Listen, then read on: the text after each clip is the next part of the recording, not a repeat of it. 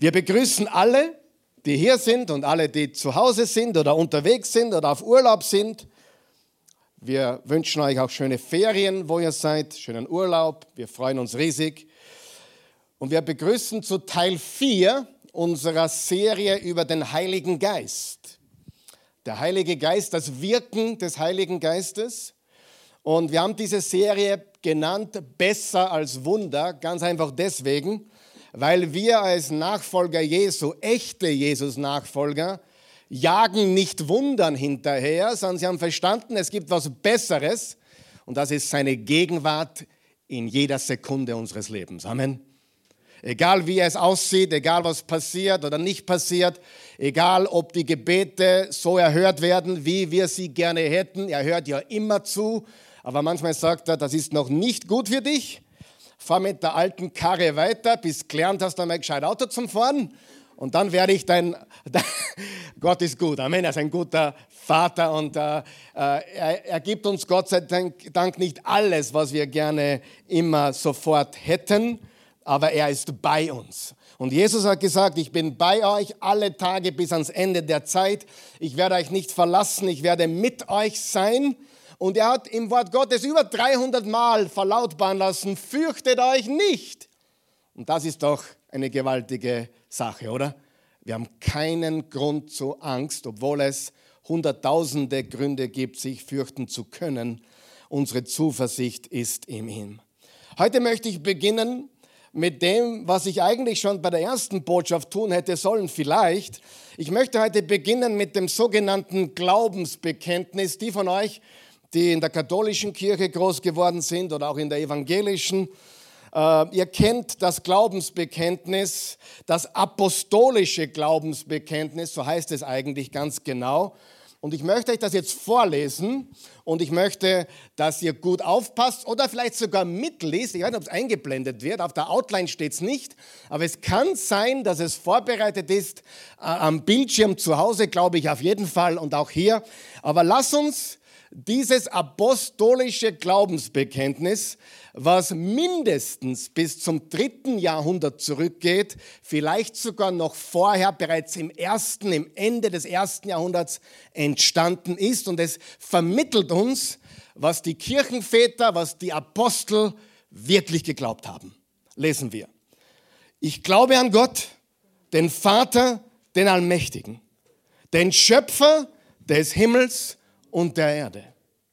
Und an Jesus Christus, seinen eingeborenen Sohn, unseren Herrn, empfangen durch den Heiligen Geist, geboren von der Jungfrau Maria, gelitten unter Pontius Pilatus, gekreuzigt, gestorben und begraben, hinabgestiegen in das Reich des Todes. Am dritten Tage auferstanden von den Toten, aufgefahren in den Himmel. Er sitzt zur Rechten Gottes des allmächtigen Vaters. Von dort wird er kommen, zu richten die Lebenden und die Toten. Ich glaube an den Heiligen Geist, die heilige katholische Kirche, Gemeinschaft der Heiligen, Vergebung der Sünden, Auferstehung der Toten und das ewige Leben. Amen. Also die Dreieinigkeit ist nicht eine Erfindung von irgendwelchen Christen in letzter Zeit, sondern sie ist verankert natürlich überall im Wort Gottes, überall in der Bibel und auch in der, im apostolischen Glaubensbekenntnis. Vielleicht ist, ist euch aufgefallen, als ich zum Heiligen Geist kam, ich glaube an den Heiligen Geist. Und ich bin so dankbar, ich darf wirklich intensiv studieren die letzten Wochen. Ich habe den Heiligen Geist noch nie in meinen 30 Jahren als Prediger, 32 Jahren als Prediger, noch nie so intensiv studiert wie die letzten Wochen und Monaten. Es ist eine sehr bedeutsame Serie für mich. Es erfüllt mich mit Freude. Aber vielleicht ist euch aufgefallen, ich habe dann weitergelesen, ich glaube an den Heiligen Geist, die heilige katholische Kirche. Und ich habe mit keiner Wimper gezuckt. Das ist euch aufgefallen? Warum? Ich glaube an die katholische Kirche, an die christliche, allgemeine, universelle Kirche. Katholisch hat nichts mit römisch zu tun. Katholisch ist ein Wort, das allumfassend bedeutet. Ich bin kein Anhänger der römischen katholischen Kirche. Ich bin kein Anhänger der vatikanischen Kirche. Aber ich bin ein Anhänger Jesu Christi und seines Leibes weltweit, der egal aus welcher Box oder aus welcher, welcher Farbe diese Gruppe besteht, wir glauben an die eine wahre Kirche, dessen Haupt unser Herr und Heiland Jesus Christus ist. Amen. Wenn du in der katholischen Kirche groß geworden bist, ist dir das natürlich bekannt, auch an die heilige katholische Kirche. Viele evangelische, protestantische und auch evangelikalen Gemeinden und Kirchen haben es ersetzt mit den Worten, ich glaube an die heilige christliche Kirche oder die heilige allgemeine Kirche. Aber ich schließe mich einem evangelischen Pastor an, der sagt, lass mal doch das katholisch im richtigen Kontext, in der richtigen Bedeutung ist das überhaupt kein Problem. Es steht nicht römisch da, es steht nicht vatikanisch da, es steht da die christliche, katholische, die allgemeine, universelle Kirche. Amen? Wer hat was gelernt schon heute? Gut, danke. Äh, wir reden noch weiter. Also überhaupt kein Problem.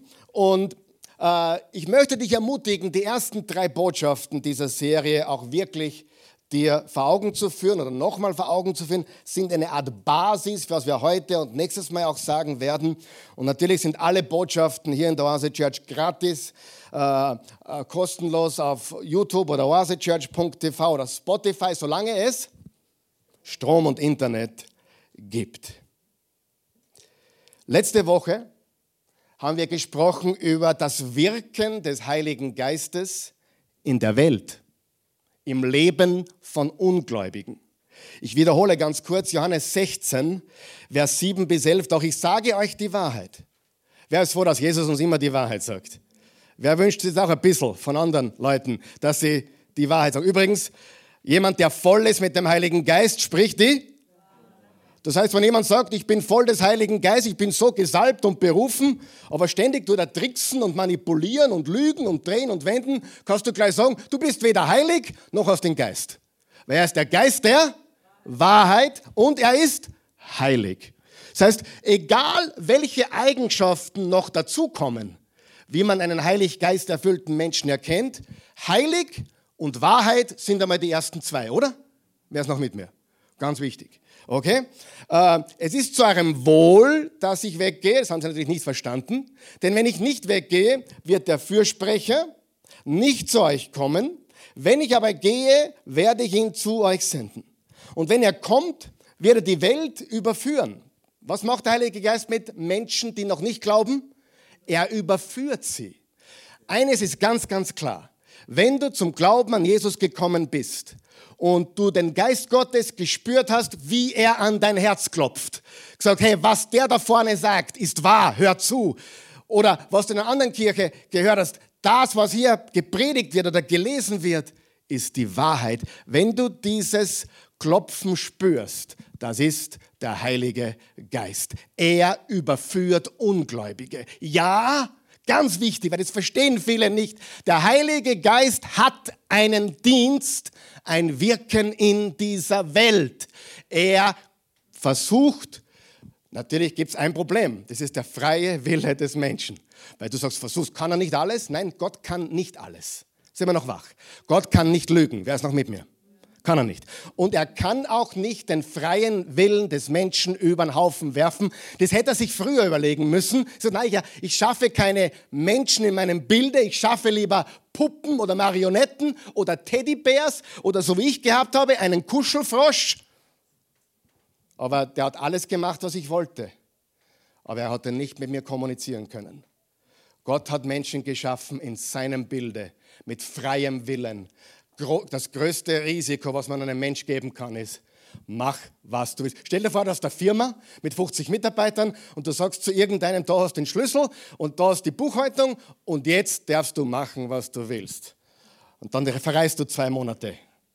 Wer hat da schon alle möglichen Gedanken im Schädel? Kommt davon, wer das ist natürlich. Ja? Aber du musst dir vorstellen, Jesus hat auch seine ganze Kirche in die Obhut von zwölf jungen Männern gegeben, die keine 30 waren. Die waren Mitte 20. Und trotzdem haben wir heute über zwei Milliarden Menschen, die behaupten, ihm nachzufolgen. Lesen wir weiter. Der Heilige Geist überführt die Welt. Wie sollten wir beten für Menschen der Welt? Öffne ihnen die Augen. Überführe sie, oder ein freundlicheres Wort, überzeuge. Überzeuge ihn oder sie, dass Jesus die Wahrheit ist. Das sind die Gebete, die du beten solltest für deinen Sohn, deine Tochter, deine Mutter, deinen Papa, deinen Bruder, die noch nicht glauben. Nicht bitte rette ihn, hat er schon. Er muss nur annehmen. Amen. Jesus starb für die Sünden der ganzen Welt. Das Einzige, was übrig bleibt, ist die Erkenntnis des individuellen Menschen und der Glaube an ihn. Und wenn er kommt, wird er die Welt überführen und aufdecken, was Sünde, Gerechtigkeit und Gericht ist. Sünde, dass sie nicht an mich glauben. Also die wahre Sünde ist nicht das Lügen, das Morden, das Stehlen. Die wahre Sünde ist, dass sie ihn ablehnen. Gerechtigkeit, dass ich zum Vater gehe und ihr mich nie, nicht mehr seht. Die Gerechtigkeit, die zählt vor Gott, ist nicht deine eigene oder meine eigene Selbstgerechtigkeit, sondern die, die er zuteilt und schenkt. Und Gericht, dass der Fürst dieser Welt gerichtet ist. Am Kreuz ist Gericht passiert, das Gericht hat stattgefunden und wer an dieses Gericht Gottes, was auf den Sohn Gottes gelegt wurde, glaubt, wird nicht gerichtet werden. Die, die, die gewaltige Botschaft des Evangeliums ist, du bist ein Sünder, du brauchst eine andere Gerechtigkeit als die deine und wenn du dem vertraust, der diese Gerechtigkeit gibt, dann wirst du nie gerichtet werden es gibt ein anderes Gericht für Gläubige, das steht im 1. Korinther 3, wo wir für die Werke, die wir für Jesus getan haben, Belohnungen bekommen. Das ist das, der, der Richterstuhl Christi, hat aber nichts mit dem ewigen Leben zu tun. Da werden Belohnungen verteilt für die, die bereits auf seiner Seite sind. Okay? Aber du brauchst keine ewige Trennung von Gott fürchten. Er hat dich gerettet, er hat dich gerecht gemacht. Du kannst nichts dazu beitragen. Du warst am Kreuz nicht dabei und du bist mit, nicht bei deiner Zeugung dabei gewesen. Das Einzige, was du tun kannst, ist dem Schöpfer danken und dem Retter vertrauen. Und es gibt eine kleine Planänderung für heute. Ich habe so viel studiert die Woche, dass Römer 8 heute nicht drankommt. Das kommt nächste Woche dran. Für die, die Römer 8 gelesen haben diese Woche, lest nochmal, lest jeden Tag 39 Verse, jeden Tag Römer 8. Bitte, bitte verzeihen, ich bin so, so, so geladen mit diesen Dingen heute, dass ich da einfach eine, eine andere Sache einbauen müsste. Es gibt drei Schritte, sag einmal drei Schritte, wie der Heilige Geist wirkt. Erstens, er geht Menschen nach. Er ist dir nachgegangen, oder? Er ist dir nachgegangen. Er ist dir nachgegangen und hat dich überführt. Ja, Jesus ist die, Wahrheit. Er ist der Weg, das Leben. Ja, ich bin ein Sünder. Ja, ich brauche Gerechtigkeit. Und ja, wenn ich das ausschlage, gibt es ein Gericht. Das hat der Heilige Geist in deinem Leben getan, wenn du ein Jesus-Nachfolger bist. Er hat dich erreicht. Er geht Menschen nach und das sollten wir beten für die Menschen, die ihn noch nicht kennen. Dann, was ist das nächste? Dann kommt er in uns hinein. Er lebt in uns. Paulus hat dreimal gesagt in den Korintherbriefen, ihr seid Tempel des Heiligen Geistes, Tempel des lebendigen Gottes, Tempel des Herrn. Der Heilige Geist, Gottes Geist wohnt in uns. Was bedeutet das? Wir haben neues Leben. Er ist uns nachgegangen, hat uns überführt, er ist in uns hineingekommen, hat uns neues Leben gegeben, ewiges Leben, was übrigens nicht beim Tod beginnt, sondern in dem Moment, wo Jesus kommt. Wer den Sohn hat, hat das Leben. Wer den Sohn nicht hat, hat das Leben nicht. 1. Johannes 5, Verse 11 und 12. Und dann gibt es noch was Cooles, er kommt auch auf Menschen herab. Der Heilige Geist geht Menschen nach und überführt sie. Der Heilige Geist kommt in Menschen hinein und gibt ihnen neues Leben. Und für gewisse Dienste und Wirkungen kommt er auf Menschen herab. Das ist die Power. Das ist der Turbo. Das ist das Supercharge in deinem Leben. Voller Mut, voller Kraft, voller Liebe, voller Einsicht, und so weiter. Wiederholen wir das, das ist ganz wichtig, weil das ist das Umfassende vom Heiligen Geist. Er geht dem Menschen nach. Er überführt sie. Er kommt in den Menschen hinein und hat neues Leben und er kommt auf den Menschen herab und boostet ihn mit Power. Das war boostet gefällt gell? Ich hab's gewusst. Das erfüllt mich mit Freude, liebe Freunde. Euch auch? Das ist gewaltig. Diese drei Dinge tut der Heilige Geist in der Welt. Er kommt hinein und er kommt auf den Gläubigen herab. Er geht uns nach, er kommt hinein und er kommt herab. Sagen wir noch wach. Ganz wichtig. Und heute lautet der Titel, Hilfe ist da. Hilfe ist angekommen. Wie wurde der Heilige Geist immer wieder und immer wieder von Jesus bezeichnet? Der Helfer. Wie wirkt der Heilige Geist im Leben eines Jesus-Nachfolgers? Heute und nächstes Mal. Mein 14-jähriger Sohn, der Gideon, ich habe keine Ahnung, wie er dazu gekommen ist, es wird wahrscheinlich der Einfluss des älteren Bruders gewesen sein, Gabriel, ist ein deklarierter Beatles-Fan. Beatles, sagt euch was, oder? Ich weiß ja eh. Und neulich sagt er zu mir, ich habe zu ihm gesagt, äh, Gideon, wenn du dir was wünschen kannst vom Papa, was ist es? Sagt er, ich will mit dir nach Liverpool fliegen. Sage ich, ja, zum Fußballspiel, oder? Nein, Papa, Fußball, keine Ahnung, Fußball. Beatles, Beatles Museum. Und ich war nie ein Beatles-Fan, aber diesen Wunsch werde ich ihm erfüllen in den nächsten Monaten. Wir werden nach Liverpool fliegen. Wir werden beim Stadion vorbeifahren. Vielleicht einen Jürgen Klopp auch noch treffen. Wir werden ins Beatles-Museum gehen. Aber ich habe mich nie so wirklich für die Beatles interessiert. Aber ich habe ein bisschen recherchiert, weil mich die Musik interessiert. Und die haben ein Lied, das heißt so: Help, I need somebody. Help, not just anybody. Help, you know I need somebody. Help. Oh, besser. Jungs.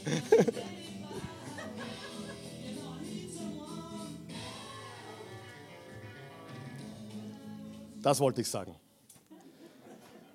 Help. Wer von euch weiß? Help. Jeder, jeder von uns, der ehrlich ist, jeder von uns, der ehrlich ist, weiß, dass wir alle Hilfe brauchen, die wir bekommen können, oder nicht? Ich weiß nicht, wie es dir geht. Ich habe immer schon Hilfe gebraucht. Ich bin kein self-made man. Was für ein Quatsch dieses Wort überhaupt. Es gibt keine self-made men oder women. Jeder hat Menschen hinter sich oder andere, die ihm oder ihr dazu geholfen haben, das zu werden, oder? Self-made gibt es überhaupt nicht. Ja, das ist arrogant. Wir brauchen alle Hilfe, jeder von uns, ich immer schon. Als Baby brauchen wir Hilfe, oder? Als Kleinkinder brauchen wir Hilfe und als 51-jähriger Mann brauche ich Hilfe. Eines der Lieblingssätze, die Christi zu mir sagt, ist, You need help. Und das ist jetzt kein besonders lieb, liebe, liebendes äh, Gerede, sondern you need help. Die gute Nachricht ist, die Hilfe ist da. Hilfe ist angekommen. Wir haben einen Parakletos, so heißt das griechische Wort für Beistand, Ermutiger, Fürsprecher, Tröster, Ratgeber, Helfer, Mutmacher. Wir haben den Ruach, das hebräische Wort, der Atem und der Wind in unserem Leben, der uns belebt. Genau das wollte ich sagen. Hilfe habe ich immer schon gebraucht, nur ich war ganz, ich war oft sehr schlecht darin, um Hilfe zu bitten. Wem geht es auch so? Na, ich gehe lieber nicht zum Doktor oder ich gehe lieber nicht, ich frage lieber nicht. Ich habe schon Sachen aufgeschoben, bis sie dann teilweise zu spät waren, weil ich nicht um Hilfe gebeten habe wem geht es auch so? Und Hilfe ist aber keine Schande. Sagen wir, das wird jetzt jemandem helfen. Hilfe brauchen ist keine Schande. Noch einmal. Hilfe brauchen ist keine Schande. Auch wenn es uns selber demütigt oder wir uns demütigen müssen oder unser Ego niederlegen müssen, Hilfe brauchen ist keine Schande. Und nicht um Hilfe bitten ist eigentlich Schwäche. um Hilfe zu bitten, ist Stärke. Und weil Stolz ja Schwäche ist und Demut, echte Demut ja Stärke ist in Wahrheit. Nur wir haben alles verdreht. Wir glauben, wir sind Mannsböder und wie beim Autofahren, wenn ich unterwegs bin im Auto, früher war das so, äh, nein, wir fragen, ohne Navi war das noch, ohne Navi-Zeiten, wir fragen überhaupt nicht, wir fahren jetzt da weiter, ich weiß, wo es hingeht.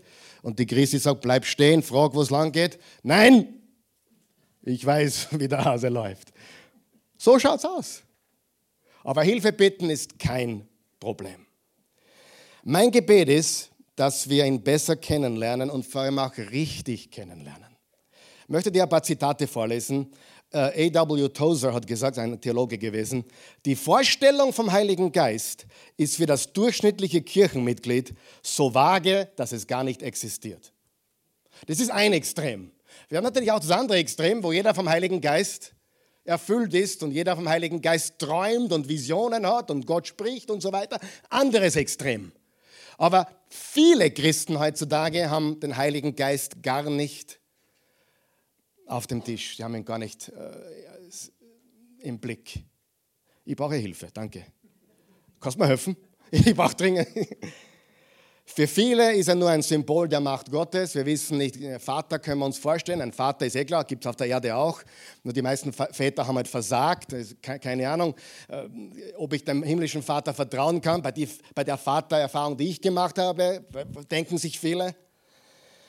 Für viele an, oh, Jesus natürlich ein Mensch geworden, wie wir, 30 Jahre, wie er, kann man sich vorstellen. Aber den Heiligen Geist, da haben viele eine falsche Vorstellung. Für viele andere ist es die Kraft, die Salbung. Jemand sagte mir zu mir, Karl Michael, ich liebe die Salbung. Sag ich, Hä? Ja, ich liebe die Salbung. Habe ich darauf gesagt, meinst du den Heiligen Geist? Nein, die Salbung. Ich liebe den Heiligen Geist. Ich suche keine Salbung. Ich suche ihn. Ich suche Gott. Ich suche keine Berufung. Ich suche ihn. Und wenn ich ihn suche und finde, dann bekomme ich, was er hat und ist. Hör mal auf, die Salbung zu suchen. Hör mal auf, die Gänseheit zu suchen. Hören wir auf, die Manifestationen zu suchen und zu glorifizieren oder vielleicht sogar in einer Schachtel verpacken und mit nach Hause nehmen. Lass uns Gott suchen von ganzem Herzen. Amen. Das ist, was wir tun sollten. Dann hat noch jemand ein super Zitat geliefert. Leider geben sich viele Christen mit zwei Drittel von Gott zufrieden.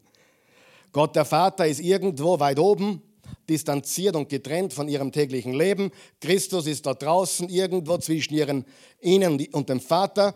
Der Heilige Geist ist eine Art vage oder unpersönliche Kraft, von der sie zwar gehört haben, die sie aber nicht genau kennen. Und was haben wir schon gelernt? Der Heilige Geist ist Gott, der Heilige Geist ist eine Person und der Heilige Geist ist eine Person, die helfen will. Wir müssen ihn nur bitten. Johannes 14, Vers 15. Wenn ihr mich liebt, werdet ihr meine Gebote halten. Und der Vater wird euch an meiner Stelle einen anderen Helfer, unterstreicht ihr bitte, einen anderen Helfer. Ist schon unterstrichen. Geben, der für immer bei euch sein wird. Wie lange wird er bei uns sein? Für immer. Er wird euch, ich werde ihn darum bitten, er wird euch den Geist der Wahrheit geben, den die Welt nicht bekommen kann, weil sie ihn nicht sieht und nicht kennt. Aber ihr kennt ihn, denn er bleibt bei euch und wird in euch sein. Er ist bei euch und wird in euch sein. Er geht uns nach und dann kommt er in uns. Ich werde euch nicht als hilflose Weisen zurücklassen. Ich komme zu euch. Was sagt Jesus hier? Er sagt, ich schicke einen Helfer, damit ihr nicht hilflos zurückbleibt. Und wir wissen ganz genau, dass es Menschen gibt, die sind hilflos und man würde es gar nicht merken. Sie geben sich stark. Sie haben den äußeren starken Schein. Sie wollen den Schein wahren. Und darf ich uns etwas vor Augen führen heute? Den Schein zu wahren bringt uns nicht weiter. Um Hilfe zu bitten, sehr wohl. Und er ist unser Helfer. Die Jünger sind nicht begeistert. Wenn du glaubst, die Jünger sind begeistert, was er da, die Jünger sind, du musst dir vorstellen, die warten drauf, habe ich ja schon gesagt, die warten drauf, dass jetzt der Messias rocked and rolled. Dass er jetzt endlich Gas gibt, dem Pontius Pilatus sagt, was Sache ist, dann bis nach Rom marschiert und dort übernimmt und dann haben wir ein neues Reich. Das haben sie erwartet. Und jetzt sagt er, Planänderung. Ich gehe. Aber das ist zu eurem Vorteil, zu eurem Besten. Die Jünger sind nicht begeistert, die sind komplett aufgelöst in Wirklichkeit. Ihr emotionaler Zustand ist hochdeprimiert, sie fühlen sich hilflos. Unser Meister, auf den wir unser ganzes Leben gesetzt haben, geht weg. Aber im Johannes 13 bis 17 gibt Jesus ihnen einige gewaltige Verheißungen. Und über diese fünf Dinge wollen wir heute kurz reden. Bist du bereit? Es geht um den Helfer. Sag einmal Helfer. Brauchen wir Hilfe? Gib's doch endlich zu, dass du Hilfe brauchst. Gib's endlich zu, dass du alleine nicht wirklich weißt, wie es weitergeht. Wenn es jemanden von euch an Weisheit fehlt, Jakobus 1, Vers 5, so bitte er sie von Gott, der sie jedermann gerne gibt und sie wird ihm gegeben werden. Erstens, der Heilige Geist ist ein aktiver Helfer. Viermal verwendet Jesus das Wort, das Wort Helfer. Im Jesaja 11, Vers 2 wird der Heilige Geist bezeichnet, hör zu, als Geist der Weisheit, Geist der Einsicht, Geist des Rates, Geist der Kraft, Geist der Erkenntnis und noch etwas, Geist der Ehrfurcht. Im Sprüche 1, Vers 7 steht, Weisheit beginnt mit der Ehrfurcht vor Gott. Den Herrn zu fürchten ist der Anfang der Weisheit und Erkenntnis. Weisheit, Einsicht, Rat, Kraft, Erkenntnis. Ehrfurcht. Wer könnte ein paar von diesen Dingen brauchen? Darf ich ganz ehrlich mit euch sein? Wer hat schon mal das Gefühl gehabt, es ist zu viel? It's too much. Es ist zu viel. Das sage ich etwas. Viele Menschen sind derzeit krank. Viele Menschen sind aber auch psychisch daneben. Sie verstecken sich zu Hause. Ich kann dir mit hundertprozentiger Sicherheit sagen, dass die Selbstmordrate durch das Plafond gestiegen ist. Nur das hörst du in den Nachrichten nicht. Weil da müssten sich ein paar Leute rechtfertigen. Und das werden sie nicht tun.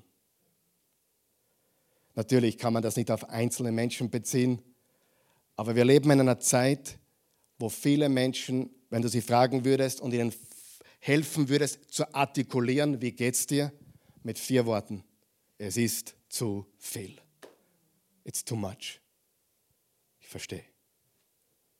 Wer, wer weiß, dass das stimmt? Es ist einfach zu viel. Und, das, und dieses Mitgefühl, diese Empathie brauchen wir, wenn wir mit Menschen in der Welt zu tun haben. Die haben keinen Helfer. Sie haben ihn nicht, weil sie ihn nicht kennen und nicht sehen können, haben wir gelesen. Sie haben Gott nicht. Ich meine, wir haben ihn. Und es zeigt sich in unserem Leben. Wir sind zuversichtlich. Wir sind hier heute Morgen, weil wir Gott vertrauen. Amen. Es ist zu viel. Im Römer 14, 17 steht, das Reich Gottes ist nicht Essen und Trinken, sondern Gerechtigkeit, Frieden und Freude im Heiligen Geist. Ich habe mir da einen Satz aufgeschrieben, der gefällt mir. Uhren, Autos und Christen können alle poliert sein und glänzend aussehen. Noch einmal. Uhren, Autos und Christen können alle poliert sein und glänzend aussehen. Aber Uhren ticken nicht, Autos fahren nicht und Christen machen keinen Unterschied. Ohne Kraft von innen. Es kommt auf das Innen drauf an. Ja? Du bist einer Uhr und einem Auto sehr ähnlich. Wenn das unter der Haube nicht stimmt, dann geht nichts weiter. Aber wenn du noch so viel Gas hast oder Sprit hast, von dem rede ich gar nicht. Ich rede einmal nur von dem, dass drinnen etwas nicht in Ordnung ist. Und diese Kraftquelle, die wir haben, ist der Heilige Geist. Er lebt in uns. Und das ist ein gewaltiges Geheimnis. Ich habe schon gesagt, der macht nicht komisch, der macht stark. Der macht nicht weird, der macht uns weise, mutig, gibt uns einen Frieden, obwohl wir nicht wissen, wie es weitergeht. Und eine Freude, die man mit Worten nicht erklären kann. Unaussprechliche Freude. Es gibt viele Christen, die derzeit kämpfen. Darf ich dir was sagen? Christen haben immer schon gekämpft. Du musst zwei Sachen tun. Du musst dich ganz Gott zur Verfügung stellen mit deinem Leib, mit deinem Körper. Römer 12, Vers 1. Und zweitens, deine Gedanken erneuern damit du prüfen kannst, was der Wille Gottes ist, der gute, wohlgefällige und vollkommene. Lies heute noch Römer 12, Vers 1 und 2. Und wenn du dabei bist, lies Römer 8. Und wenn du dabei bist, lies den ganzen Römerbrief. Luther hat gesagt, es ist die Kathedrale des Glaubens. Ich habe gesagt, wenn ich mir ein Kapitel aussuchen müsste in der ganzen Bibel, wäre es Römer 8. Wenn, es, wenn ich mir nur ein Buch aussuchen dürfte in der Bibel, wäre es der Römerbrief. wer wir sind in Jesus, durch den Glauben an ihn. Warum kämpfen wir? Wer, wer, wer kämpft? Wer hat schon, kämpft oder hat schon im Leben gekämpft? Also ich kämpfe. Aber ich kämpfe den guten Kampf des Glaubens. 1. Timotheus 6, ich kämpfe den guten Kampf des Glaubens. Aber wir haben Kämpfe, oder? Ich meine, ich kämpfe gegen Versuchungen, du nicht. Ich muss mein Fleisch kreuzigen, du auch. Kreuzigen können wir nicht gemeinsam. Lass uns jetzt gemeinsam das Fleisch kreuzigen. Das muss ich privat machen. versteht ihr, was ich meine? Das muss jeder für sich machen. Wir, wir können Gott gemeinsam loben, wir können gemeinsam beten, aber das Fleisch kreuzigen kannst nur du für dich. Das christliche Leben ist unmöglich ohne ihn. Nicht schwer. Schwer ist, schwer ist vieles. Aber so zu leben wie Jesus ist unmöglich. Und dafür brauchen wir den Heiligen Geist. Und warum gibt es Kämpfe? Weil wir Teil eines Reiches sind. Reich des Lichts und die andere Seite ist das Reich der Finsternis. Da gibt es Dinge zwischen Himmel und Erde in der unsichtbaren Welt, die siehst du nicht, aber die sind trotzdem mindestens und noch realer wie der Stuhl, auf dem du sitzt. Der Heilige Geist ist real, aber sie kennen ihn nicht, weil sie ihn nicht sehen. Du siehst ihn auch nicht und glaubst trotzdem. Sieh, wir kämpfen. Und es ist keine Schande, Hilfe zu brauchen. Help, I need somebody. Help. Not just anybody. Help. I need somebody. Amen. Das polierte Christentum kann nichts. Nochmal, das war jetzt die Predigt für heute. Das, das polierte Christentum kann nichts.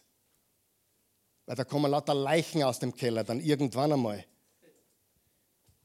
Wir brauchen uns ja nicht wundern. Wir brauchen uns auch nicht über, über die Kirche oder Kirchen wundern.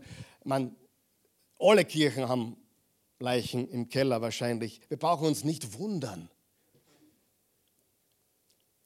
dass Pastorenkinder zum Beispiel aufwachsen und allen eine Show abziehen müssen, wie toll sie nicht sind. Weil sie erzogen worden sind, wir müssen in der Gemeinde alle poliert ausschauen. Versteht ihr? Ihr könnt meinen Buben fragen, ob ich so erzogen habe. Ich würde euch sagen, ganz genau das Gegenteil. Wir sind normal. Ja? Meine Kinder haben es sogar schwerer wie deine, weil sie im Rampenlicht stehen. Verstehst du das? Die haben es nicht leichter oder besser meine Kinder zum Glauben zu finden. Natürlich gebe ich ihnen das weiter und wir haben ja nicht hundertprozentigen Erfolg gehabt, aber großen Erfolg, sage ich einmal. Vor allem ist die Sache noch nicht vorbei. Merkt ihr das? It's not over till it's over. Versteht ihr, was ich sage? wenn man, wenn man in eine Gemeinde geht, wo man nicht zeigen darf, wie es dann wirklich geht, dann wird man darauf eingestellt, dass man was vorspielt. Ja oder nein? Und wenn man darauf programmiert ist, dass man was vorspielen muss, dann spielen wir uns alle gegenseitig was vor und alle sind wir so toll und der eine ist geistlicher wie der andere. Halleluja, Bruder. Nein, wir wachsen gemeinsam. Amen. Weißt du, wer, wer am Sonntag am meisten lernt hier in der Oase? Ihr schaut es mir alle an. Niemand. Niemand lernt von, von den Predigten von Karl Michael so sehr wie ich. Niemand. Hundertprozentig. In der heutigen Predigt habe ich 15 Stunden drinnen. Ich sage das nicht, um anzugeben. Aber wenn ich nicht am meisten lerne, wer dann? Und ich wachse gemeinsam mit euch und ich wachse in dieser Serie und ich gehe zu jedem Thema, als würde ich neu einsteigen. Ich, ich, ich leere das Glas aus und fange wieder von vorne an. Und wenn ich in einer Predigt sitze, mache ich mir Notizen, weil ich lerne was von dem, der da vorne predigt. Egal wer es ist, ich lerne immer was. Na, da konnte ich mir heute nichts mitnehmen. Server schuld. Ja, der Prediger war so schlecht. Server schuld. Wenn dein Herz richtig ist, nimmst du dir immer und überall was mit. Amen. Und wenn es eine Lüge ist oder Unwahrheit, brauchst du es eh nicht mitnehmen. Aber die Wahrheit nehmen wir mit. Von den langweiligsten Predigern und den dynamischsten. Wir nehmen was mit, weil wir ein offenes Herz haben. Ja? Gut.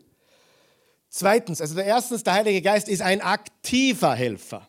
Wir dürfen ihn bitten. Zweitens, der Heilige Geist ist ein anderer Helfer. Ich erkläre, ein anderer Helfer. Das sind die Worte, die Jesus verwendet hat. Ich werde euch einen anderen Helfer, anderen Beistand schicken. Da muss man natürlich wissen, die Bibel wurde ja nicht auf Deutsch geschrieben, oder? In der englischen Bibel steht, I will give you another, another helper. Also einen anderen. Oder eigentlich wörtlich noch einen. Eigentlich wörtlich noch einen an meiner Stelle. Another. Die englische Sprache hat, glaube ich, dreimal so viele Worte wie Deutsch oder mindestens doppelt so viel Vokabular. Ist eine sehr vokabularreiche Sprache. Ähm, du kannst mit Englisch sehr viel machen, wenn du die Sprache beherrschst. Also da gehöre ich nicht dazu, aber ich sage nur. Der Heilige Geist ist ein anderer Helfer. Vers 16, der Vater wird euch an meiner Stelle einen anderen Helfer geben. Was heißt es? Die gleiche Kategorie. Es bedeutet wörtlich ein anderer von exakt derselben Art. Wenn ich sage, äh, der Mann hat jetzt eine andere Frau, dann ist es eine andere, oder? Dann ist es nicht die gleiche und nicht dieselbe, sondern eine andere. Ich versuche es zum Erklären. Und ich werde es euch erklären, weil ich studiert habe. Und weil der Heilige Geist mir jetzt hilft, es zu erklären. Ist das okay? Es bedeutet ein anderer von exakt derselben Art. Wenn du zum Hamburger essen gehst, sagen wir, du gehst, keine Ahnung, ins Rocks, bestellst dir einen Hamburger und der schmeckt dir nicht dann sagst, ich hätte gerne einen anderen. Dann kriegst einen zweiten, aber der ist nicht derselbe wie der erste. Wenn du aber gegessen hast, diesen Latin Lover Burger, habe ich schon gegessen. Der hast du. Das ist gut, das ist der beste, was wir haben, meiner Meinung nach. Latin Lover Burger. Oder Latin, vielleicht das Lover habe ich jetzt erfunden, glaube ich. Äh, kann nichts dafür, das ist drei Wochen ohne Frau, ist das ein Thema. Bitte nicht herschauen, sonst glaube ich an. Ja? Aber der, der Lertenburger, wenn er mir richtig schmeckt und ich bin richtig hungrig, sage ich, ich hätte gerne noch einen. Dann kriege ich auch einen zweiten, aber der ist dann derselbe identisch. Und das ist das, was hier gemeint wird. Und zwar, ich, ich erkläre es euch, im griechischen Urtext steht Kai Alon Parakleton. Parakleton oder Parakletos ist der der Helfer. Kai Alon heißt und anderen. Und Alon oder Allos heißt das, das Wurzelwort. Allos bedeutet ein anderer derselben Art. Heteros, die haben zwei Worte dafür im Griechischen. Heteros bedeutet ein anderer von einer anderen Art. Darum sagt man auch heterosexuell. Also ein, anderer, ein, ein anderer Partner, aber nicht von der gleichen Kategorie. Homo ist die gleiche Kategorie. Hetero ist eine Mann und Frau, richtig? Aber heteros bedeutet auch ein anderer, aber nicht dieselbe Art. Und hier wird das Wort Apollos, nicht Apollos, Allos verwendet und bedeutet Kai Allon Parakleton, ein Helfer, der genauso ist wie ich. Sagen wir das gemeinsam. Ein Helfer, der genauso ist wie Jesus. Noch einmal. Ein Helfer, der genauso ist wie Jesus. Ein anderer, aber gleich wie ich. Dieselbe Kategorie. Haben wir das verstanden? Wie hat Jesus seinen äh, Jüngern geholfen? Er hat sie beten geholfen. Er, sie haben gesagt, Herr, lehre uns beten. Äh, Paulus redet darüber im Römer 8, da steht Vers 26 und 27. In gleicher Weise nimmt der Geist Gottes sich auch unserer Schwachheit an. Er nimmt sich unserer Schwachheit an. Denn wir wissen nicht, wie man richtig beten soll. Wem geht es auch manchmal so? Ich meine, das wird mit Alter nicht besser, ganz ehrlich gesagt. Beten braucht Disziplin, wer hat das schon gemerkt? Ich fange an zum Beten, plötzlich erinnere ich mich an alles. Plötzlich frage ich mich, habe ich die Wäsche den Trockner gehabt? Habe ich den Ofen angetragen? An das denke ich nie. Aber wenn ich zum Beten anfange, kommt alles. Meine WhatsApp habe ich auch schon immer gecheckt, die letzten drei Minuten. Spaß. Versteht ihr, was ich sage? Es ist nicht leicht.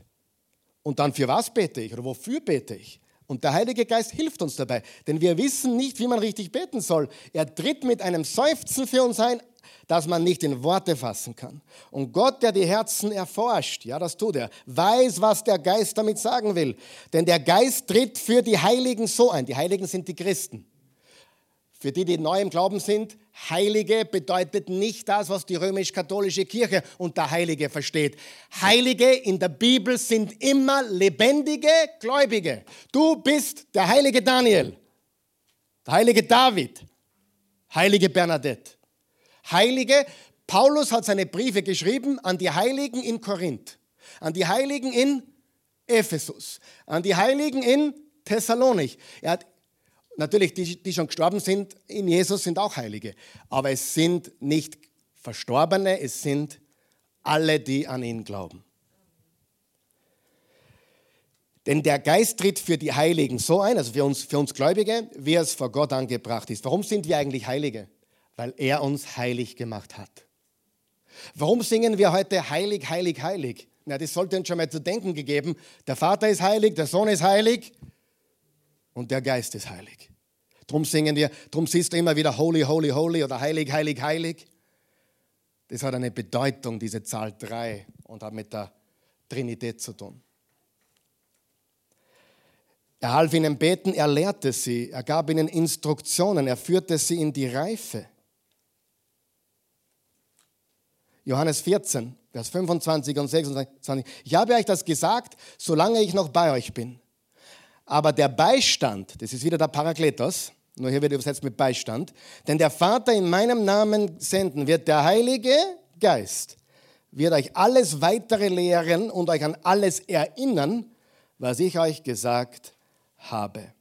Wir lernen, der Heilige Geist ist der perfekte Stellvertreter für Jesus und er steht jedem von uns zur Verfügung, wenn wir an Jesus Christus glauben. Im Johannes 15, Vers 5 hat Jesus gesagt zu seinen Jüngern, ohne mich könnt ihr nichts tun ich, ich, als junger Prediger habe ich mir gedacht, ah, warum muss er das sagen? Das stimmt ja nicht. Wie, wie erkläre erklär ich jemanden, ohne Jesus kannst du nichts tun?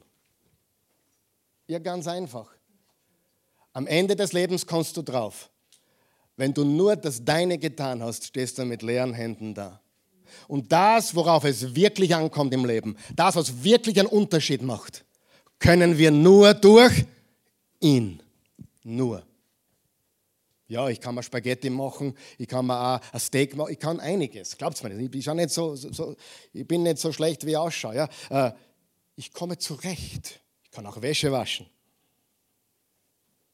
Warum weiß ich das? Weil es mir die Christi gesagt hast, hat. Du kannst auch Wäsche waschen.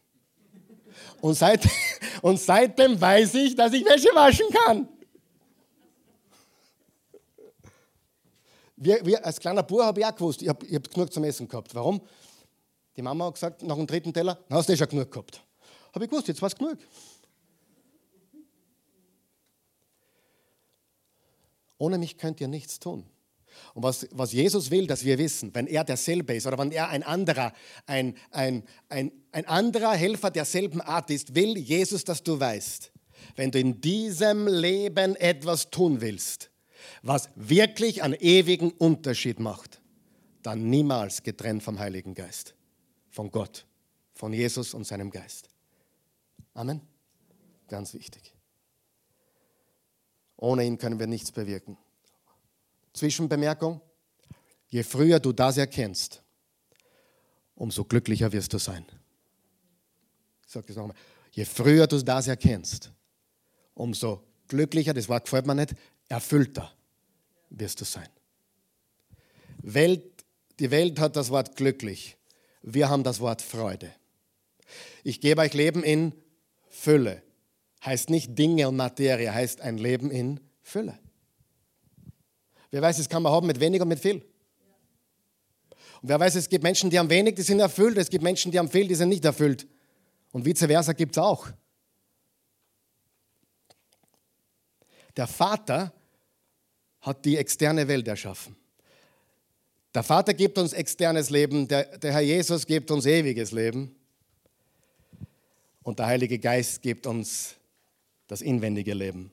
Er ist die Quelle des Lebens. Jesus sagt in Johannes 7, wer an mich glaubt, pass auf, wer an mich glaubt, aus dessen Innersten werden Ströme lebendigen Wassers fließen. Das sagte er bezüglich des Heiligen Geistes. Ich glaube Johannes 7, Vers 37 bis 39, wenn ich es richtig am Radar habe. Wer an mich glaubt, muss dir vorstellen, er war auf diesem Fest. Er war auf diesem Fest. Was macht man auf dem Fest?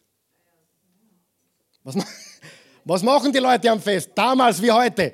Sie trinken Wasser, Kaffee, Fruchtsäfte, bisschen Wein, ein bisschen Bier. Sie trinken richtig Flüssigkeit. Und dann am Ende des Festes, am Ende, steht Jesus auf und sagt, wer durstig ist, der komme zu mir. Und glaube an, stell dir das bildlich vor. Jetzt sind sie alle vollgelaufen. Die sind alle schon am, am Klo, weil der Urin nicht mehr zum Halten ist. Und jetzt kommt Jesus daher und sagt, ohne Mikrofon natürlich, wer durstig ist, komme zu mir. Hat keine Mikrofone geben, wollte nur sagen. Wer an mich glaubt, aus dessen Innersten werden Ströme lebendigen Wassers fließen. Erstens, der Heilige Geist ist ein aktiver Helfer. Zweitens, er ist ein anderer Helfer, ein anderer derselben Art, gleich. Drittens, der Heilige Geist ist ein permanenter Helfer. Im Johannes 14, Vers 16 ein permanenter Helfer. Und ich werde den Vater bitten, dass er euch an meiner Stelle, an meiner Stelle einen anderen Beistand gibt, der für immer bei euch bleibt. Das ist gut, dass Jesus das sagt, weil Jesus, du haust jetzt ab, wenigstens ist der, den du schickst, dann für immer bei uns. Was heißt das? Er verlässt dich nicht. Er schmeißt dich nicht raus, wenn du 18 bist. Passiert heute eh nicht mehr, heute ist mit 35. Warte mal, ich muss einmal trinken. Stimmt, oder habe ich recht? Ich bin mit 19, na, ich bin mit 18 rausgeschmissen worden. Ich war so ein braver Junge, das kannst du dir nicht vorstellen. Ich, wirklich wahre Geschichte. Ich kam nach Hause eines Tages, nachdem ich drei Tage nicht zu Hause war, kam ich nach Hause und vor meinem Zimmer standen gepackte Koffer. Ich sage, wem gehören die? Die gehören dir. Du wohnst denn immer da. Ist hart, aber wenige Monate später war ich verliebt, verlobt. Ich war am Bible College. Mein Leben hat eine Wendung genommen. Und Jesus hat mir vergeben. Ich bin auch aus der Schule geworfen worden, der, im gleichen Zeitraum. Hat irgendwie alles zusammengehängt miteinander. Auf jeden Fall hatte ich Freunde, da braucht man keine Feinde mehr.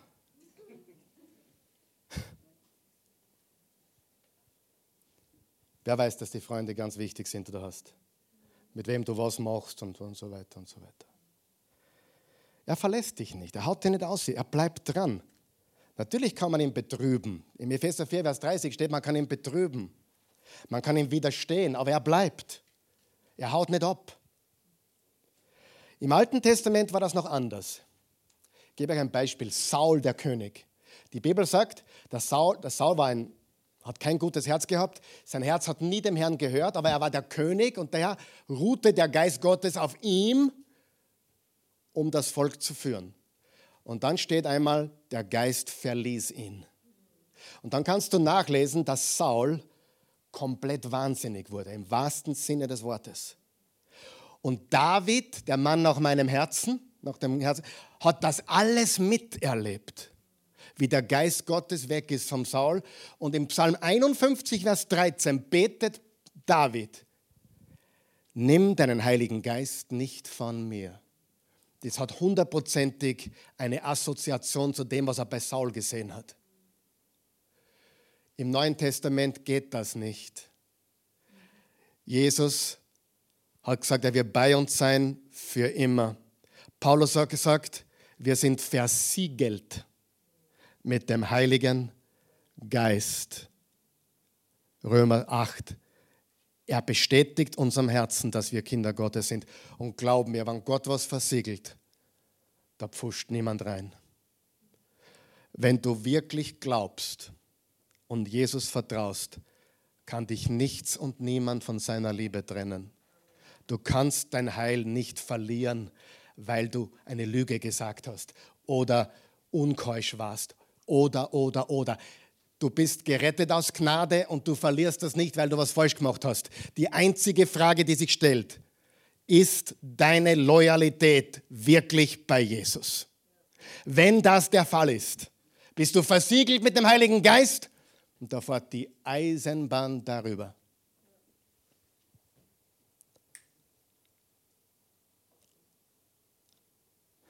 Er bevollmächtigt uns. Gottes Werk zu tun. Und jetzt möchte ich jetzt was sagen, das könnte auch die ganze Predigt wert sein. Die Frage ist nicht, und da, da bin ich ja schon fast ein bisschen, bisschen nervös geworden, wenn Menschen zu mir sagen, wie kann ich mehr vom Heiligen Geist bekommen? Falsche Frage. Falsche Frage. Seid ihr wach? Die Frage ist nicht, wie kann ich mehr vom Heiligen Geist bekommen? Die Frage ist viel mehr, wie kann der Heilige Geist mehr von mir bekommen? So, da bleibe ich jetzt kurz stehen, weil das möchte ich nochmal dreimal wiederholen. Diese, Set, diese zwei Sätze sind so wie, hör auf mit dem Quatsch, ich brauche mehr vom Heiligen Geist. Die Frage ist, wie viel hat er von dir? Ja? Ich hätte so gern mehr von der Christi. Das ist die falsche Frage. Wie viel hat sie von mir? Hat sie wirklich 100 von mir? Prozent? Das ist auch der Grund, warum so viele Ehen scheitern. Nur wenn er nur 50 gibt, gebe ich auch nur 50. Ehe ist immer 100, 100. Es gibt Gründe für Trennung, es gibt Gründe für Scheidung, ist nicht das Thema heute. Es gibt legitime Gründe dafür. Und es gibt auch Schuld anderer Menschen und es gibt tragische Zwischen. Das ist nicht das Thema heute, es ist kein Eheseminar. Aber die Frage ist ja nicht, wie kann ich, wie kann ich mehr von Gott haben? Die Frage ist, wie kann er mehr von mir haben? Macht es Sinn? Und wenn jemand zu mir sagt, ich bin jetzt ganz ehrlich zu euch, wenn jemand zu mir sagt, ich brauche mehr vom Heiligen Geist, dann hat er das Thema noch nicht verstanden. Weil das Thema ist nicht, ich brauche mehr vom Heiligen Geist, das Thema ist, er möchte mehr von mir.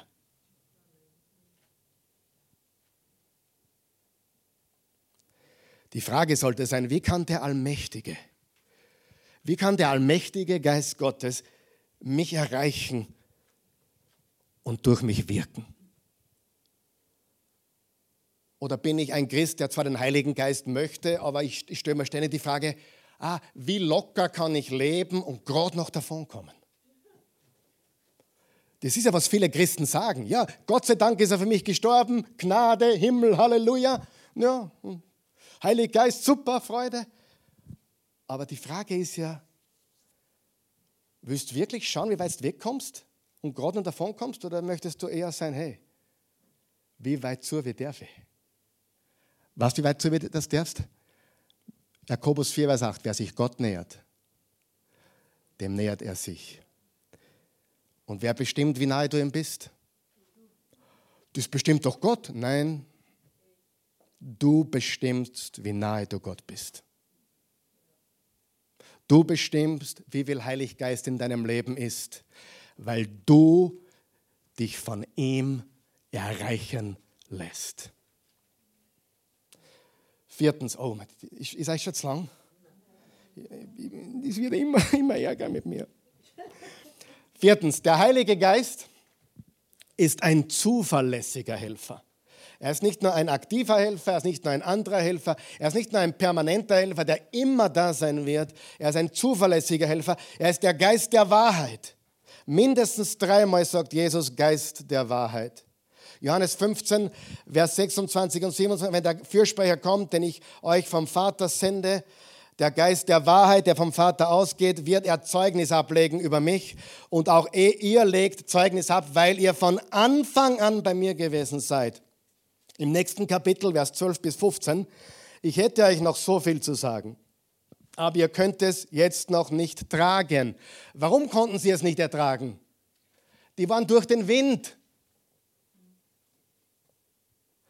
Wenn dann jedoch der Geist der Wahrheit gekommen ist, wird euch zum vollen Verständnis der Wahrheit führen, denn er wird nicht seine eigenen Anschauungen vertreten, sondern euch nur sagen, was er von mir, unterstreicht er bitte von mir, von mir hören wird und euch verkünden, was dann geschieht. Er wird meine Herrlichkeit sichtbar machen, denn was er euch verkündigt, nimmt er von mir. Alles, was der Vater hat, gehört auch mir. Deshalb habe ich gesagt, was er euch verkündigen wird, hat er von mir. Was redet der Heilige Geist? Das, was er von Jesus hat, oder? Der, der sagt nicht komische Dinge. Die Wahrheit über Jesus, die Wahrheit über die Welt. Mit anderen Worten, alles muss sich der Wahrheit unterordnen. Alles muss sich der Wahrheit unterordnen. Alles muss der Wahrheit untertan sein. Und alles, alles Spirit, alles Spirit, alles alle spirituellen Dinge außerhalb dieser Wahrheit sind finster und gefährlich. Ein Problem, was wir haben, ist, dass wir beeindruckt sind, wenn jemand sagt, ja, ich bin eh spirituell. Wenn du das hörst, sollten bei dir alle roten Leuchten angehen. Alle. Warum? Weil wenn es nur eine Wahrheit gibt, und das ist Jesus, wenn es nur einen Geist der Wahrheit gibt, ist der Heilige Geist. Und jemand ist spirituell ohne Jesus. Was hat er dann?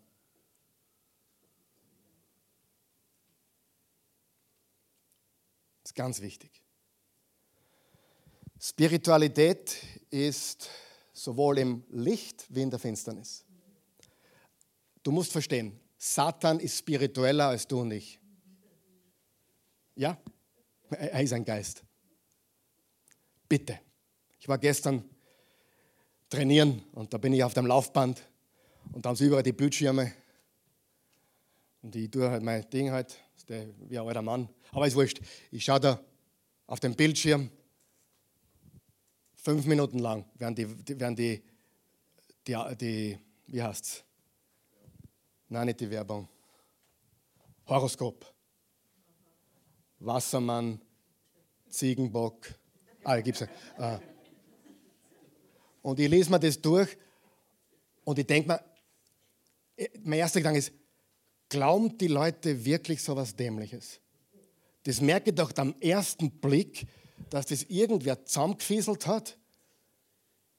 Das klingt ja, und, und vage, glaube ich, war das. In der Liebe sieht es gut aus. Und dann kam Witter, in der Liebe grieselt Dann habe ich nachgeschaut, 17. April, ist, das, war, das betreffend mich, denke ich, in der Liebe, ja, vielleicht, bei mir grieselt gar nichts. Bei mir ist eher die Gänsehaut. naja, aber mein Gedanke war, die Leute wollen mir sagen, dass das, was ich glaube, dumm ist. Hast du schon mal das Horoskop durchgelesen?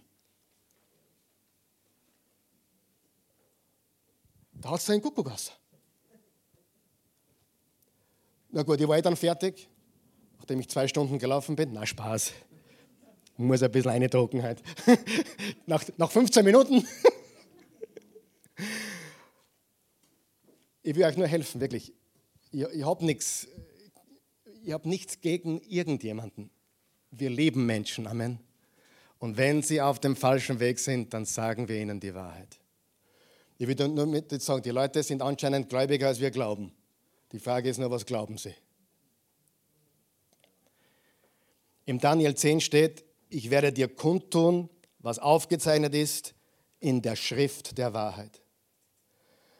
Alles, was Menschen sagen, muss verglichen werden mit der Schrift der Wahrheit. Es muss geprüft werden. Jesaja 8, interessanter Vers, Vers 19 bis 20. Pass auf, was da steht.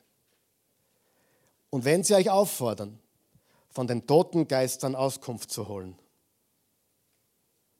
von den Wispernden und Murmelnden dann erwidert, soll ein Volk denn nicht seinen Gott befragen? Sollen die Lebenden sich von den Toten helfen lassen? Vers 20. Zurück zur Weisung Jahwes und seinen Warnungen. Wer nicht so denkt, für den gibt es kein Morgenrot. Totengeister befragen, all das, was das Getöse und Getue mit Energie und Universum, ist alles Spiritualität. Ich liebe euch und ich sage euch das aus ganzem Herzen. Es ist eine gefährliche, finstere Spiritualität. Jesus ist der Weg, die Wahrheit und das Leben. Es gibt so viele geistliche Aktivitäten. Wenn ich noch fünf Minuten reden darf, dann mache ich noch fertig. Darf ich? Wir müssen prüfen in Liebe und Wahrheit. Weißt du, dass du mich prüfen solltest? Ich beweise es dir. Apostelgeschichte 17, Vers 11 und 12. Paulus war unterwegs. Zuerst war er in Philippi, dann war, ist er rübergegangen nach, nach, Thessal, äh, nach Thessalonik, dann kam er nach Beröa. Kann man heute alles wunderbar bereisen. Die Juden in Beröa aber waren aufgeschlossener als die, die in Thessalonich. Sie nahmen, pass auf, sie nahmen die Botschaft bereitwillig auf und studierten täglich die heiligen Schriften, um zu sehen, ob das, was Paulus lehrte, wirklich wahr ist, zutraf. Viele von ihnen kamen daraufhin zum Glauben, auch nicht wenige prominente und griechische Frauen und Männer. Wem haben sie überprüft? Wem haben sie überprüft? Und ja, sie werden dafür gelobt. Wenn irgendein Prediger oder Pastor dir sagt, glaub einfach, was ich euch erzähle, ich habe es von Gottes Geist, steh nicht auf und geh, renn davon. Jeder gute Mann Gottes und jede gute Frau Gottes ist offen und bereit für Prüfung. Das einzig Gute, was aus meinem Mund kommt, ist die Wahrheit, die von Jesus kommt. Meine Zwischenbemerkungen könnt ihr immer sporen, ich weiß. Das Einzige, was wirklich zählt, ist die Wahrheit. Halleluja. Sogar der Apostel Paulus wurde unter die Lupe genommen. Und recht so. Und Wahrheit ist immer ausgewogen. Die gesamte Wahrheit wird betrachtet. Du hast sicher schon gesehen, dass es manche Menschen gibt, die haben extreme Schwerpunkte. Zum Beispiel die Wohlstandspredigt oder auch die Heiliggeist-Bewegung, wo, wo alle umfallen, am Boden kugeln. Wirklich, ich kenne das alles. Aber die Wahrheit ist in der Mitte, in der Wahrheit, im Kontext, die Einheit der Schrift. Fünftens, der Heilige Geist ist ein exklusiver Helfer. Was heißt das? Haben wir schon gesagt, darum, tue ich das abkürzen. Die Welt kann ihn nicht sehen, weil sie ihn nicht kennt. Warum? Weil sie blind sind. Der Helfer steht jedem gläubigen Jesus-Nachfolger zur Verfügung. Jedes Kind Gottes hat den Heiligen Geist. Wenn du ein Sohn Gottes bist, eine Tochter Gottes bist, durch Jesus Christus zum Glauben gekommen bist, dann hast du den Heiligen Geist. In diesem Raum gibt es Radiowellen, es gibt Bilder und Sound, es gibt auch Internet. Wer hat das Internet schon mal gesehen? Hast, hast du die Radiowellen schon mal gesehen? Na, du, was musst du tun? Du brauchst einen Receiver, sag einmal Receiver.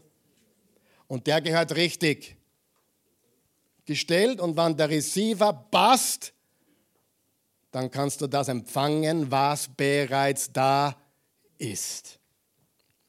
Ich schließe mit folgenden Versen. 1. Korinther 2. Danke, dass ihr so, echt, ihr seid so lieb. Danke. Danke, dass ihr mir bis zum Schluss zuhört heute. 1. Korinther 2, Verse 14 bis 16. Ein natürlicher Mensch, ein weltlicher Mensch, kann nicht erfassen, was vom Geist Gottes kommt. Habt ihr es gelesen? Er hält es für Unsinn und kann nichts damit anfangen, weil es geistlich beurteilt werden muss. Doch ein geistlicher Mensch, also ein Jesusgläubiger Mensch, kann das alles richtig beurteilen. Er selbst aber bleibt allen anderen ein Rätsel. Denn wer kennt schon die Gedanken des Herrn, dass er ihn belehren könnte? Aber wir haben die Gedanken des Christus. Sie können ihn nicht sehen, und darum beten wir, Herr, öffne ihnen die Augen. Jetzt komme ich zum vielleicht besten, zu den besten drei Versen der heutigen Botschaft. Die habe ich schon hundertmal gelesen, aber sie sind jedes Mal so wunderbar. Er kam in das Seine und die Seinen nahmen ihn nicht auf. Sehr traurig. Er kam zu seinem Volk, sie lehnten ihn ab. Vers 12, die ihn aber aufnahmen, sag einmal aufnahmen, denen gab er Vollmacht Gottes Kinder zu werden, die an seinen Namen glauben. Also laut diesem Vers, was ist notwendig? Christus aufnehmen und an ihn glauben, sie sind Kinder Gottes, die nicht aus, Fle aus Blut, nicht aus dem Wollen des Fleisches, nicht aus, aus dem Wollen des Mannes, sondern aus Gott gezeugt sind. Wir sind neu geboren durch den Geist. Der Geist Gottes hat uns neu geboren, wenn wir ihm vertrauen. Lass uns gemeinsam aufstehen. Wenn du das noch nicht erlebt hast, dass, dass der Geist Gottes in dich hineingekommen ist. Du sagst, ich habe auch nichts gefühlt. Es geht nicht um Gefühle. Es geht nicht um Gefühle. Faktum ist, Römer, Römer 10, Vers 9, wenn du mit dem Munde bekennst, Jesus ist Herr, und mit dem Herzen an seine Auferstehung glaubst, bist du gerettet. Johannes 1 haben wir gerade gelesen, alle, die ihn aufnahmen und an ihn glaubten, gab er das Recht, Kinder Gottes zu werden. Und weißt du, was mich so begeistert? Die Katholiken glauben dasselbe.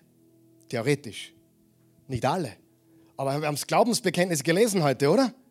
Das wird jeden Sonntag in der Kirche Auswendig. Egal welche Gruppe von Christen. Unser Glaube ist dieses Glaubensbekenntnis. Den Vater, den Sohn, den Heiligen Geist, geboren von der Jungfrau Maria, alles da. Ich gehe heute einen Schritt weiter. Du sagst das mit dem Gebet am Schluss, das ist nicht so meins und das Jesus annehmen, das habe ich noch nicht verstanden. Wenn du das Glaubensbekenntnis, was wir, wer, wer kann sich erinnern heute, Glaubensbekenntnis? Wenn du das sprichst und jede Silbe glaubst, dann brauchst du das Gebet nicht mitbeten heute. Denn dieses Glaubensbekenntnis, darum heißt es ja Glaubensbekenntnis, wer mit dem Mund bekennt, Jesus ist Herr. Mit dem Herzen und seine Auferstehung glaubt. Wenn, du das, wenn dir das zu charismatisch, zu freikirchlich ist, überhaupt kein Problem. Überhaupt kein Problem. Glaubst du das Glaubensbekenntnis, was wir heute gelesen haben?